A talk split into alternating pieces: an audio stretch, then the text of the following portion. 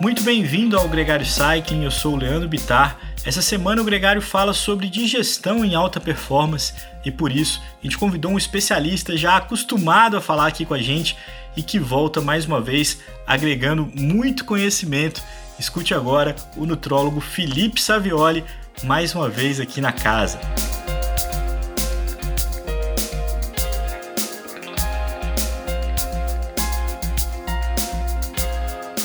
Gregário Cycling Podcast é apresentado por Ciclorotas SP CCR, um projeto feito por ciclistas para ciclistas. Jungle e Ultra Coffee, a combinação que eleva sua performance.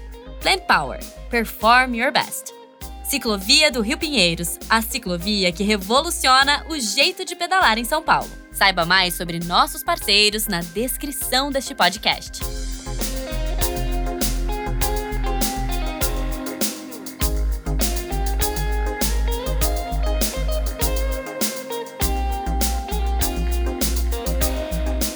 Ouvinte Gregário, eu sou Álvaro Pacheco e tenho o privilégio, e a gente estava fazendo essa conta aqui, essa é a oitava vez que a gente tem a honra de ter o Dr. Felipe Savioli aqui na Gregário, um campeão de audiência.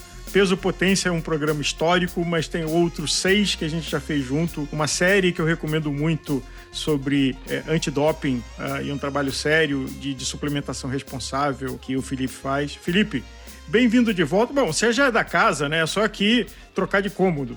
Oi, Álvaro bom dia, boa tarde ou boa noite aí para os nossos ouvintes. Para mim é sempre um prazer estar aqui, né? Desde a primeira edição do Gregário, quando estava no começo, assim, sempre foi muito prazeroso estar aqui conversando com vocês, uma troca de experiências muito legal. E hoje a gente vai falar de um tema muito importante aí para o atleta de endurance, porque eu acredito que grande parte dos ouvintes, alguma vez, já deve ter passado por uma situação de estar num treino, numa prova, e ter uma situação gastrointestinal aí adversa. A gente está falando de digestão alta performance e eu lembro de uma experiência que eu tive, de um privilégio de estar com uma equipe Pro Tour, o Tour, e aquela cena clássica deles pegando uma balança durante a refeição para pesar o prato. E eu achei que fosse para comer pouco, mas não, é para comer mais. É de que, naturalmente, eles não teriam apetite e vontade de comer a quantidade de de, de, alimento e suplemento que teriam. Só que a gente conversando e construindo esse programa, para isso, o sistema digestivo e o intestino tem que ser treinado junto, porque não está acostumado a esse volume. Qual é a referência que você tem é, desse tipo de coisa do sistema digestivo alta performance? É exatamente isso que você falou, Álvaro. Os atletas de endurance eles têm que ingerir muita energia, porque eles gastam muita energia. Só para você ter uma ideia, tem algumas diretrizes que orientam a gente a ingerir 10 gramas de carboidrato por quilo, 12 gramas de carboidrato por quilo. Só para a gente ter mais ou menos uma ideia do que isso representa, vamos pegar um atleta de 70 quilos. 70 quilos, se a gente for arredondar 10 gramas de carboidrato por quilo, ele tem que ingerir 700 gramas de carboidrato. Pra vocês terem ideia, uma banana tem 15 gramas. Tá? 100 gramas de arroz tem 28, 27 gramas. 100 hum, gramas de macarrão tem 30 gramas. Então é um cara que tem que comer, vamos supor, se a gente for dar em macarrão isso, a gente está falando mais de 2 quilos de macarrão por dia, tá? são dietas extremamente calóricas às custas de carboidrato. E muitas vezes a gente lança mão de dar uma dieta líquida, né? A gente faz uma, às vezes um shake aí que tenha 100, 120 gramas de carboidrato, alguma coisa assim, para tornar essa ingestão um pouco mais favorável, um pouco mais prazerosa, entre aspas, para é mais fácil a pessoa ingerir um, um, uma bebida preparada aí com bastante carboidrato que ela comer uma quantidade grande de carboidrato. Acaba sendo mais fácil. Só para vocês terem uma ideia, eu dei um exemplo de 10 gramas. Tá? Existem ciclistas profissionais que já estão ingerindo de 16 a 18 gramas de carboidrato por quilo uh, por dia. A gente está falando aí de um cara de 70 quilos que teria que comer mais de 4 quilos de macarrão por dia. E eles gastam isso, né? São uh, percursos longos que eles fazem no tour. Uh, então, se você não dá uma ingestão adequada de energia, você pode ter problemas muito sérios com isso, similar ao overtraining, tá? Que a gente chama de REDS, mas que o quadro clínico é praticamente o mesmo. Então, o grande desafio do atleta de endurance é ele comer o que a gente tenta prescrever para ele. Existe na literatura alguma coisa de treinar é, o intestino? Existe sim. Tem um autor que eu sou fã dele, que é o Asker Jokendrup. Ele é um, ele é holandês, que ele mora em Birmingham, na Inglaterra. Fez trabalhos fantásticos na parte de nutrição esportiva. Ele foi ciclista, por coincidência, e ele foi o nutricionista do time Sky, quando existiu o time Sky, e do Barcelona também, de time de futebol. Né? E ele lança um artigo em 2017 sensacional, chamado Training the Gut, onde ele fala, além do meu atleta de endurance ter que treinar e fazer toda a periodização dele, treinar em zonas diferentes, ter intervalado, HIT, girado Z3, girado Z2, etc. Ele, ele fala que o atleta ele tem que fazer algumas estratégias para melhorar a absorção de nutrientes durante a prova. Isso porque, quando a pessoa está treinando, ela está numa prova, a gente tem um maior deslocamento do, do, do sangue para os músculos, onde está trabalhando, e aí, fisiologicamente, tá, uma coisa natural, esperado do corpo, você acaba tendo menor, é, uma menor perfusão de sangue no intestino, no estômago. E essa menor perfusão vai atrapalhar a absorção dos nutrientes, principalmente de carboidrato. Aí acontece aquela situação: o paciente, o atleta vai, ele ingere um carboidrato, estufa o abdômen dele, ele não consegue conseguiu absorver, aquilo por osmose traz líquido para o intestino e a pessoa tem uma urgência para ir no banheiro. Então ele fala, ele, ele, ele fala de cinco estratégias que a pessoa, o atleta, ele pode estar tá realizando para poder melhorar essa absorção. Então, às vezes, não esperar uma ou duas horas depois de se alimentar e treinar, às vezes ele, ele faz algumas intervenções, obviamente isso mais para profissionais, mas para o amador que está com algum problema também, uh, já se alimentar e já, já depois se treinar para para acostumar o intestino a absorver nutrientes em situações adversas, uh, ingerir mais carboidrato durante o, o, o treino, ingerir mais carboidrato na própria dieta, entre outras intervenções. Agora, o oposto, sair para treinar em jejum. Olha, é, existem vantagens e desvantagens. Tá? Num atleta profissional, existe muito daquele train high, train low, não de altitude, mas treinar com alta quantidade de glicogênio muscular e baixa quantidade de glicogênio muscular. De toda forma, hoje está todo mundo fazendo isso do, do, do âmbito profissional e quando está treinando com alto glicogênio muscular, que é a simulação da prova, que ele vai fazer porque ele tem um desempenho um pouco maior, a gente acaba uh, fazendo essas estratégias, nem que seja uma, duas vezes por semana, para já acostumar essa absorção de carboidrato. Pois é, mas a não é uma tem... estratégia para perder peso. Não é você parar de comer para perder peso. É um condicionamento do seu sistema digestivo para que ele seja mais eficiente na absorção. É. Quando a pessoa treina em jejum, não tem tanto a ver com perda de peso num atleta profissional, porque ele não vai fazer vários treinos nesse sentido. É mais para ele fazer uma sinalização celular que vai favorecer uh, aumento de mitocôndrias, que é uma organela aí que está relacionado com produção de energia. Então, uh, de toda forma, mesmo os atletas que treinam em jejum, em alguns treinos e outras vezes com, com alta ingestão de carboidrato, a gente sempre vai simular o que ele vai encontrar dentro de uma prova. É parecido, por exemplo, como é, eu vi uma história curiosa de que pessoas que fazem alta montanha, às vezes treinam ficar subindo e descendo na escada do prédio, onde é pouca circulação de ar e até tem um nível de CO2 alto, para acostumar a eficiência de oxigenação, de ventilação do organismo dele ou dela, é, que vai encontrar em alta montanha, de que o ar é escasso e a ventilação tem que ser eficiente com pouco de ar que você consegue. É mais ou menos parecido? Sim, acho que tudo que a gente conseguir fazer que vai ser próximo à prova que a gente vai encarar é válido. Tem pessoas que compram essas tendas hipóxicas aí que dormem nela, que diminui a pressão parcial de oxigênio, que tem realmente alguns artigos, alguns trabalhos mostrando que isso funciona. Então, tudo que você encontrar de, de situação que vai ser similar à sua prova, melhor. Na tua experiência clínica e, e é, de estudo e de congressos, que número você diria de atletas de endurance que um dia é, tiveram um problema é, de desconforto gástrico? De que o sistema digestivo não estava em alta performance e isso eventualmente comprometeu a prova, o desafio que esse ou essa atleta tinha? Tem alguns artigos mostrando que de 70% a 90% dos atletas de endurance já sentiram pelo menos um episódio, já tiveram um episódio de desconforto gastrointestinal que atrapalharam a performance durante a prova. Tá? Então a gente não está falando só de uma situação de que, pô, eu estou correndo, eu estou pedalando ou estou nadando e está desconfortável. Estou falando de uma situação que pode gerar uma perda de desempenho. E eu vou te dar um exemplo muito grande. Eu estou treinando, eu estou treinando, estou acompanhando uma atleta profissional uh, do triatlo. Ela ganhou um challenge ano passado, ganhou duas provas importantes esse ano. E a gente, na primeira prova que ela ganhou, eu dei 90 gramas de carboidrato por hora para ela. Ela foi super bem. Teve uma segunda prova que eu dei as mesmas 90 gramas, ela passou mal. Sentiu desconfortável. Aí na outra prova eu baixei para 70 gramas de carboidrato. Aí ela foi bem. Aí a gente voltou de novo para 90 gramas de carboidrato na outra prova e ela foi bem também. Então, assim, cada dia é uma história também. A gente às vezes tá, tá acompanhando de perto, tá fazendo teste para ver o quanto que o meu atleta ele consegue absorver de carboidratos e às vezes um dia não estava legal. Cada dia é um dia, né? A gente refere Hidratação, muito... cansaço... É... Sono, estresse uh, etc., pode interferir. Né? A gente tem que ficar muito de perto do atleta, a gente está falando agora em âmbito profissional, para saber uma, uma, uma situação segura onde eu posso estar dando de carboidrato para ele, para que isso não atrapalhe a prova. E você deu um ótimo exemplo de que você, como médico da nutrição, tem que olhar o aspecto nutricional e de que suplementação alguém que está fazendo uma maratona, é, um gran fundo, um iron, coisas maiores,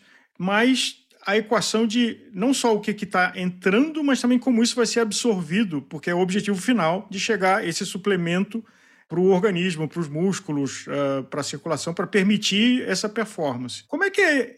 é o que, que você aprendeu? Vamos aí por partes.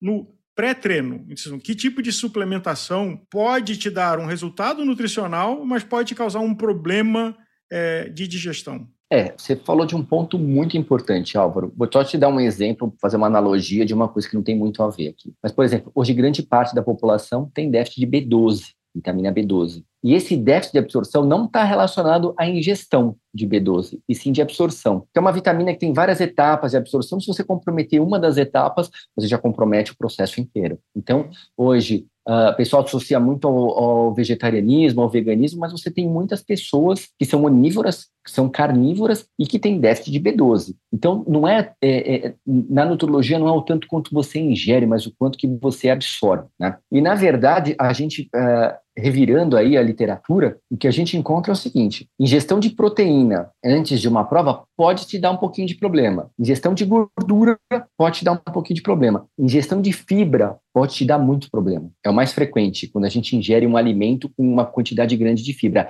O que sobrou nessa história? Sobrou carboidratos. Eu tenho carboidratos de alta fermentação e baixa fermentação. Os carboidratos de alta fermentação também podem causar algum desconforto gastrointestinal. Então, uh, normalmente, num atleta que tem um intestino, um estômago um pouco mais sensível, normalmente antes de uma prova, eu só entro com carboidrato de baixa fermentação, para não correr o risco. E isso é muito individual, isso não é um quadro que cabe nenhuma comparação. Cada um tem um tipo de tolerância e sensibilidade do seu aparelho digestivo. Exatamente. E, e assim, isso está muito relacionado também com a microbiota intestinal, com as bactérias que a gente tem no intestino. Tá?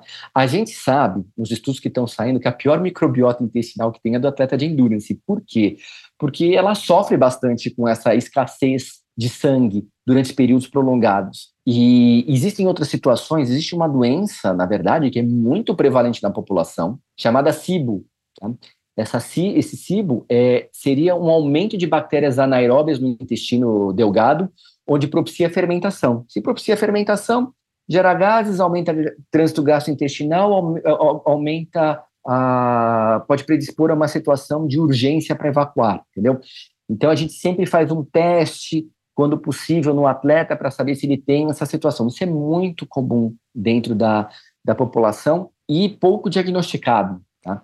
Então é, é, muito individual isso. Tem atletas que vão bater um shake aí com, com proteína, com gordura, vai até algumas frutas que têm uma quantidade maior de fibra e vão fazer a prova sem problema nenhum. E tem outros que são mais sensíveis que você colocando um pouquinho mais de proteína, às vezes, que às, às vezes a gente costuma é, prescrever isso durante uma prova, pode gerar um desconforto, né? Fora alguns suplementos que podem estar relacionados com essa situação também, que normalmente as pessoas ingerem uma quantidade um pouco maior na prova. Pois é, então vamos falar durante a prova. O que a, a experiência mostra que deve ser usado com cuidado durante a prova, como suplementação?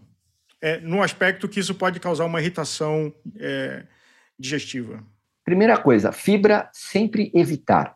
Alimentos que têm alta quantidade de fibra, tá? Normalmente, os suplementos que já vêm energéticos de carboidrato, como, por exemplo, destrose, maltodextrina, ribose, oximase, palatinose, eles têm uma quantidade baixíssima ou ausente de fibra. Né? O problema é quando a pessoa decide, por exemplo, ingerir um, um alimento que tem uma quantidade alta de fibras, como, por exemplo, ah, vou comer um, um carboidrato, uma raiz, um tubérculo durante a prova, que é muito comum. As pessoas às vezes gostam de comer batata, que não tem tanto tanta fibra, mas às vezes podem ingerir um, um pedaço de mandioca durante a prova. E aí isso pode ser um problema, dependendo de cada pessoa. E de, como suplemento, uh, alguma outra coisa do que deve ser olhada com cuidado uh, durante a prova? É, normalmente os suplementos estimulantes e termogênicos, eles costumam aumentar o trânsito gastrointestinal. Então, por tipo exemplo, cafeína. Cafeína. Cafeína, além de aumentar a diurese, a vontade de urinar, ele aumenta o peristaltismo. O que é o peristaltismo? Peristaltismo são as contrações que a gente tem em todo, todo o tubo digestivo, esôfago, estômago, intestino, é, para empurrar o alimento cada vez mais para baixo, a gente pode uhum. falar assim. E, por exemplo, a, a cafeína, ela aumenta o peristaltismo, tá? Então ela pode ter uma vontade mais rápida de, ou, ou, surgir a vontade de ir no banheiro durante uma prova, dependendo da quantidade de cafeína que você ingeriu e dependendo se essa pessoa tem uma suscetibilidade para isso ou não. Outras situações, outros é, estimulantes termogênicos que estão relacionados com o aumento do trânsito gastrointestinal é extrato de chá verde, que tem alguns uh, termogênicos, tá? É, é, a famosa epigalocatequina galato, que é a substância da, do, do, chá verde, a, que é uma catequina. Às vezes, os derivados da pimenta, né? A, o, a capsaicina e o capsiate, tá? Que são termogênicos também, podem estar relacionados com essa situação de aumentar o trânsito gastrointestinal e, e, gerar um problema. E a gente tem que tomar muito cuidado com isso, porque, na verdade, o, o que pode acontecer é que esses atletas normalmente ingerem uma quantidade um pouco maior de estimulantes antes da prova, e aí, às vezes, a, a, toda aquela quantidade X que ele estava acostumado a ingerir durante os treinos, que ele aumentou mais 20%, mais 30%, uh, ah, pode representar um problema para ele durante a prova. Falando do depois, porque alguém fez um, um evento é, que levou o seu corpo ao estresse, seja nível amador ou seja nível profissional, é, olímpico, elite, e o depois da prova. Então, você estressou o sistema digestivo. Que tipo de nutrição e suplementação ajuda ao, ao sistema digestivo desestressar e se recuperar? E não estamos falando de, de suplementação só do ponto de vista nutricional, mas sim que tipo de suplemento ajuda esse processo de é, acalmar o sistema digestivo para você voltar à sua rotina? Se a gente fosse pensar na musculatura, a gente ia falar de 1 a 1,2 grama de carboidrato de alto índice glicêmico e de 0,3 a 0,4 gramas de proteína de alta absorção. E são esses suplementos recovery, que são da parte muscular. Da parte gastrointestinal é mais simples, tem que ter uma hidratação adequada. Tá?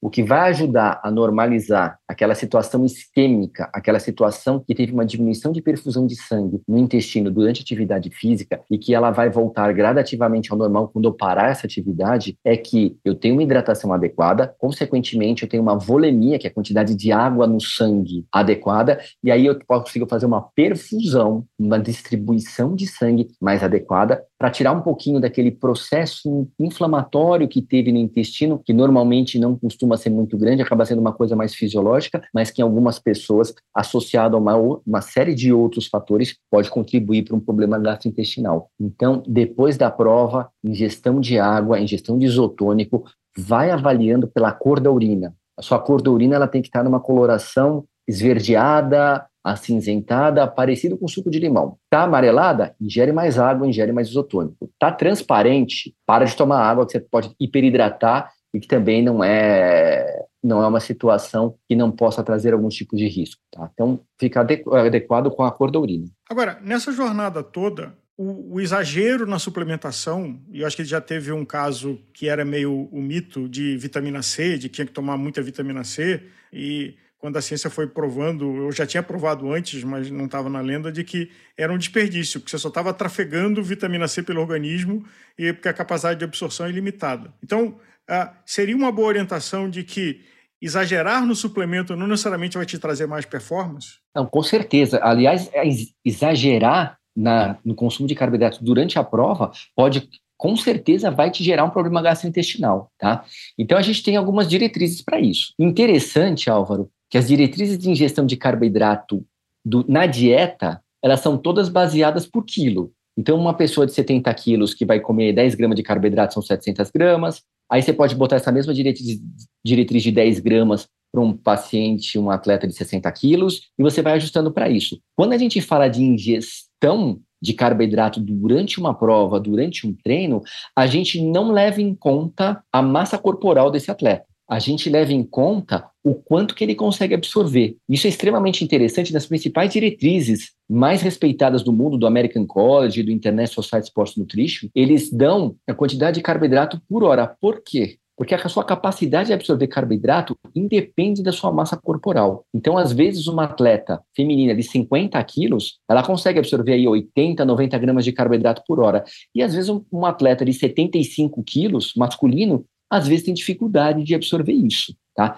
Aí vai, a gente vai cair de novo no começo da nossa conversa, que a gente vai fazer algumas estratégias para treinar o intestino, para poder absorver mais carboidrato. E, obviamente, se eu consigo absorver esse carboidrato, e ele não ficar jogado lá no intestino, se eu consigo absorver, ele vai me dar um efeito positivo durante a atividade física e vai me evitar um problema gastrointestinal. Porque aquele carboidrato que não foi absorvido, ele vai ficar lá no intestino, ele vai fermentar, ele vai trazer água para o intestino por osmose, ele vai aumentar, fermentando, ele produz mais gás, aumenta a velocidade do trânsito gastrointestinal, uh, trazendo mais água, ele também vai aumentar a velocidade do trânsito gastrointestinal, e aí vai dar vontade de ir no banheiro. Tá? Então, a gente padroniza muito em quantidades de gramas que a pessoa consegue absorver. Já tem relatos de casos aí de 120 gramas por hora, tá? E isso acontece por quê, Álvaro? Porque a gente sempre está no déficit durante uma atividade física. Vamos supor um atleta amador aí, ele está pedalando uma prova qualquer aí, Gran Fondo, Letap, Giro, o que for, ele tá, ele tem 70 quilos, ele está gastando, tá, tá gastando 800, 900 calorias por hora. A gente não consegue repor isso durante a prova. A gente sabe que é, entre aspas, seguro até 70, 80, 90 gramas de carboidrato por hora. Se eu conseguir ingerir 90 gramas de carboidrato por hora, eu estou dando 360 calorias para ele. Eu estou dando menos que a metade do que ele está gastando. Então ele está sempre no déficit. Quanto mais eu conseguir ofertar e ele conseguir absorver sem ter, sem gerar nenhum tipo de problema para ele gastrointestinal, melhor. Só que a gente sabe que eu não vou conseguir ingerir a mesma quantidade de energia que ele está gastando por hora. Ele vai ter um problema gastrointestinal. Então, são, são padronizações que a gente teve depois de muito estudo que mostra que ah, até 70, 80, 90 gramas é bem provável que a gente não tenha nenhum problema gastrointestinal. Mas aí a gente vai voltar de novo na parte da individualidade. Agora, pelo que você está falando, então, precisa ter consciência de quem está em alta performance, isso não é o caso de um amador esforçado, de ter uma estratégia de treinar, assim como treina o seu sistema cardio, o seu sistema é, aeróbico, uh, treinar também o sistema digestivo, treinar também o alongamento dos músculos. Então, assim, é mais uma dimensão que tem que ser considerada e é considerada por quem está na alta performance de, no, no conjunto de, de treinos e de planilhas a serem observados? Com certeza, Álvaro. Eu vou te dar um exemplo que é muito comum no consultório. Você fez o planejamento de ingestão de carboidrato para ele durante a prova, ele vai fazer um out route, alguma coisa, vai ter dias que ele vai pedalar seis horas, e a gente combinou aí dele ingerir 50, 60 gramas de carboidrato por hora. Um exemplo. O que, que acontece? Ele vai fazer os treinos dele, ele vai estar tá lá, ele fez a planilha direitinho, seguiu o que o treinador falou, só que da parte de alimentação, ele seguiu também a alimentação que fez a dieta, só que ele não seguiu a risca a, a, a suplementação dele durante a prova, durante o treino. O que, que vai acontecer? Ele não treinou o intestino para absorver aquela quantidade de carboidrato. Aí na prova, na véspera, ele faz a coisa perfeita. Ele separa os géis, ele separa lá o isotônico que ele vai tomar, às vezes ele vai levar alguma outra coisa, cheio de mel, jujuba esportivo, o que seja. E aí ele vai tentar fazer o que foi combinado com o nutrólogo, com o nutricionista. E aí ele pode ter algum problema porque ele não treinou essa, essa absorção durante o, o, o, o, treinamento dele. Então, assim, aí quando ele vai dar aquela carga maior de carboidrato, o corpo dele pode não estar acostumado para absorver, aquilo fica parado, fermenta, traz água e aumenta a velocidade do trânsito gastrointestinal. Então é fundamental, se você fez um planejamento com um profissional da saúde de ingerir 60 gramas, 70 gramas, a quantidade que seja, vocês combinaram durante a prova, você tem que treinar isso durante o treino. Tem que treinar isso durante o, o teu treinamento, principalmente o treinamento longo, tá? Senão você pode ter problema. Ensaiar a suplementação, não só é, você não está precisando naquele momento que talvez você não esteja no ritmo e no limite de intensidade de prova, mas você está treinando o seu sistema digestivo. E ele tem que estar tá treinado para que ele performe naquele nível de absorção na hora que você exigir dele. Perfeito. Treinamento tanto da parte cardiovascular como da parte do intestino também.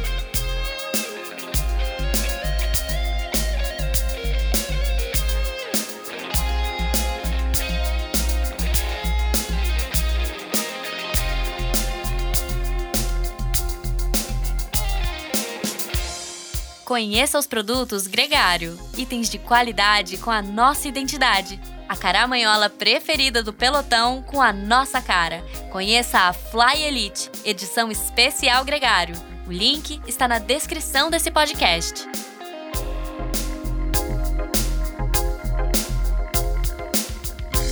Muito bem, você acabou de ouvir o Dr. Felipe Savioli aqui na Gregário Cycling. Essa conversa com ele faz parte do episódio de gestão em alta performance, que tem também outros dois convidados, a gastro Samantha Silva e o multiesportista Pepe Fiamontini.